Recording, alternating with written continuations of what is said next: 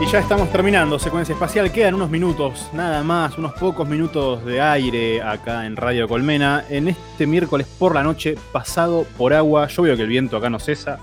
No sé cómo están en sus tierras, viejos. Y según Agapito, esto va para rato. Sí, sí, sí, sí. Bueno, tendremos que colgar la ropa en el tender adentro entonces, si no queda otra. Ay, tengo ropa y tenderes. Tengo unos Tenderes, en plural. tenderes. ¿Dónde colgas la ropa, Nico? Rayo. ¿Puedes cambiarte No. el nombre? Manda el lavadero. Ah, claro. Sí, sí, porque se me rompió el lavarropas. Así que la, así que la mando así toda planchadita. Llega toda planchadita. Que tiene, viste, un, un- tiene un olorcito distinto, ¿no? Un perfumito. Tiene ese olorcito a. No sé qué marca usarán de aromatizante, pero es- tiene, otra, tiene otra sensación, otra textura. Yo les recomiendo que si van a las químicas estas que venden todo suelto,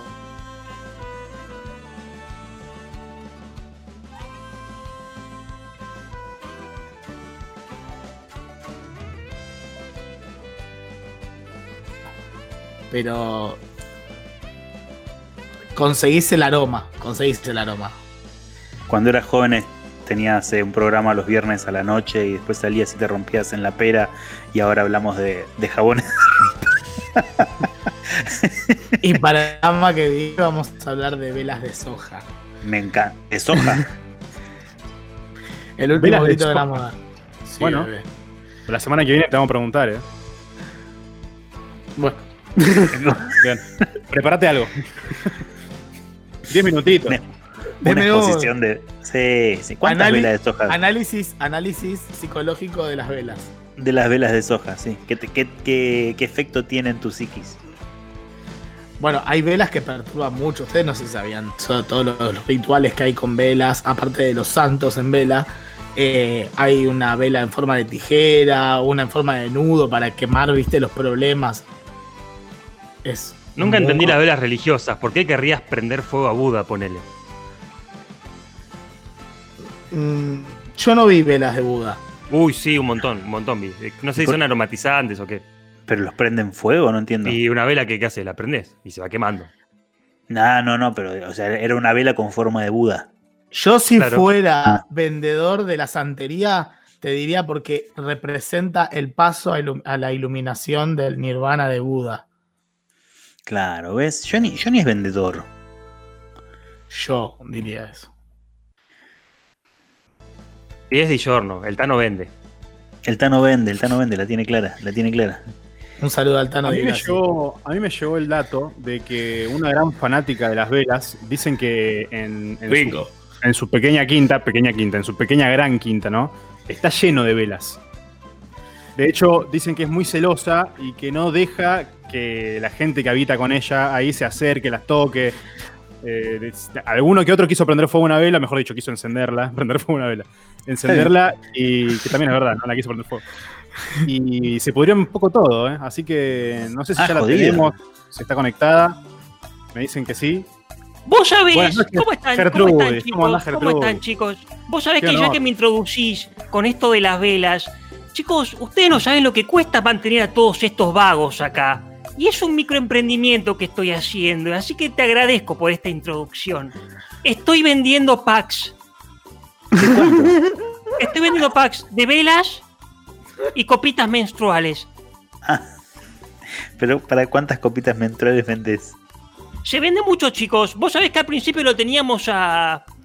Lo teníamos a Topolizo y a Agapito procesando la celulosa directamente ellos para que hagan algo, pero después encontramos una impresora láser, así que está saliendo como pan caliente para poner en el horno. Señora Gertrudis, señora Gertrudis. Gregory, vení, sentate. Chicos, les presento a mi sobrino del co- a mi nieto del corazón, Gregory. No te Hola. puedo creer. Hola, Señora. Hola, Gregory. Gregory. Eh, señora Gertrudis, tenemos un problema en la línea de ensamble de copitas. ¡Otra vez! ¡Agapito! ¡Apagala, boludo! ¡Déjala descansar! Se sobrecalienta la máquina. Perdóname, pero lo que pasó es que los bolivianos se quedaron dormidos. No, no. las excusas, las no, bien. excusas y la esclavitud no se televisan. No, no, Así no. que te vas de acá. tampoco, no es que no se televisan, Gertrudis. No, no, eso, está mal. Eso está mal. Es- son tiempos casi romanos. Son tiempos casi romanos. Esto me hace acordar. Tony, ¿estás acá? No te escuché. Te puedo decir Tony, ¿no? ¿Está, Tony, Sí. ¿Está Johnny? Sí, sí, pero. Sí, Sí, yo sí. le digo Tony cariñosamente. Lo conozco así, lo conocí así. En un. Burger King estábamos de bajón. Yo me pedí un stacker cuádruple. Qué No sé por qué salió lo de lagar Tony, pero a partir de ahí le digo Tony, ¿viste? Qué buen bajón, por favor. Estoy conociendo un perfil distinto de Gertrudis, ¿eh? No sabía Es esto. Es que a mí los tiempos que estuvimos en el, en el Centro Cultural Matienzo me agarró como una decimosexta adolescencia. Entonces por ahí me tomaba un poco de vas y después me, me daba el bajón. Eh, es más, eh, hay que decirlo, muchos programas eh, tuvimos que tapar eh, baches porque Gertrudis no salía al aire porque se comía la hamburguesa y, y se quedaba, pero frita en la, en la, en la sala. Uno de- tiene que darse gustos, uno tiene que darse gustos. Escuchame una cosa, Tony, vos no ibas a estudiar. Vos me dijiste, Gertrudis, hoy no todo. salgo, te pido disculpas, voy a estudiar, tengo parcial. ¿De qué? Eh, tengo parcial de eh, No sabe. Oh, qué, qué- qué No raro sabe. todo. historia, de la, historia de la civilización 1. Para mí que se echó Imperio una siesta, Romano. Ay, no, los todavía buenos, no. los buenos no. tiempos. Eso Los es buenos para el tiempos. segundo parcial. Eso es- ¿Y bueno, yo te puedo estás? dar una mano con eso, ¿eh? Soy gran fanática de esa época. Vos sabés que en mi juventud, nadie lo sabe esto, pero yo escribía novelas eróticas inspiradas en el Imperio Romano. Fueron ¿Y tenía- muy famosas en su momento. ¿Tenía seudónimo?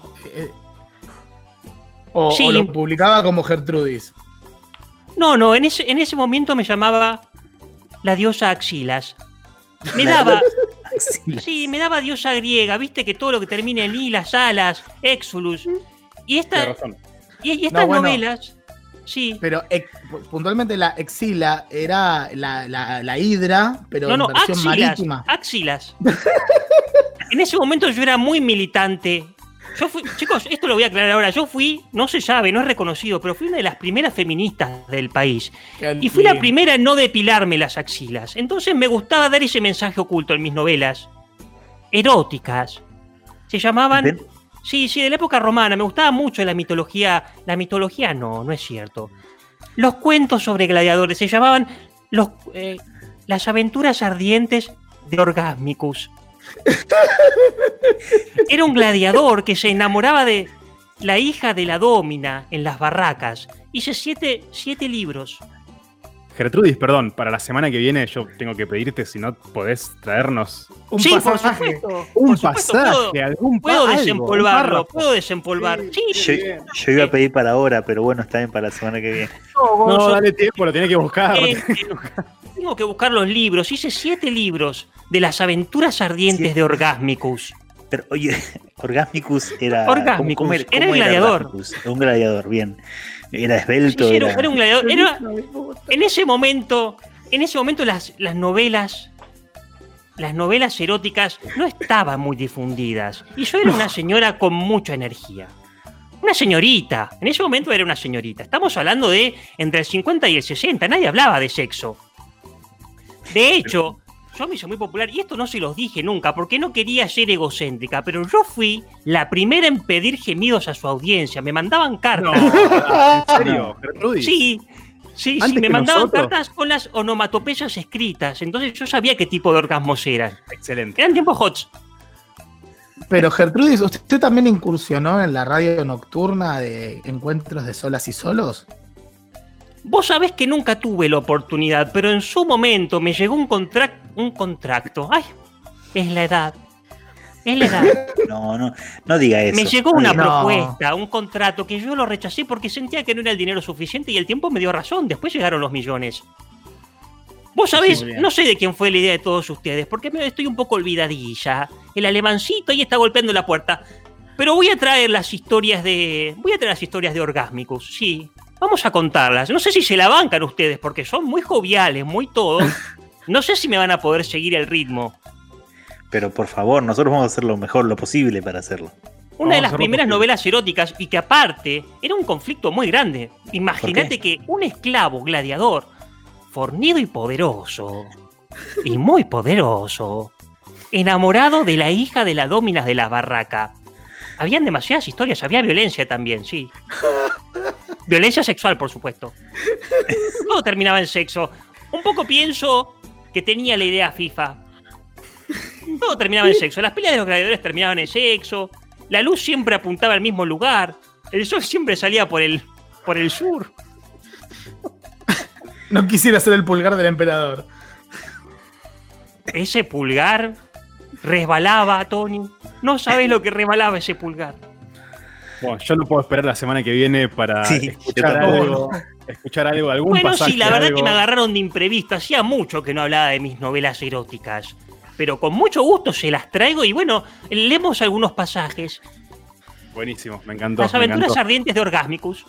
Y hay otra cosa que no quiero dejar pasar, que también nos dijo Gertrudis hoy. Hoy se adjudicó feminista, se dijo, dijo ser feminista. Fui la primera, sí, sí. en ese tiempo La era, primera era dijo. joven, era joven, era revolucionaria, era rica y tenía tiempo al pedo como todo filósofo. Decime un filósofo que haya tenido que laburar. Ninguno, si no, no, no se te ocurren las ideas. Algunas cosas me arrepentí, pero bueno, encendí un fuego que no se pudo apagar. Gertrudis, yo no sé qué harás las próximas semanas, pero me gustaría tenerte cada tanto acá en alguna mesita al aire, ¿eh? De acá en secuencia. Sí, siempre cuando me inviten me ayudan a despejarme.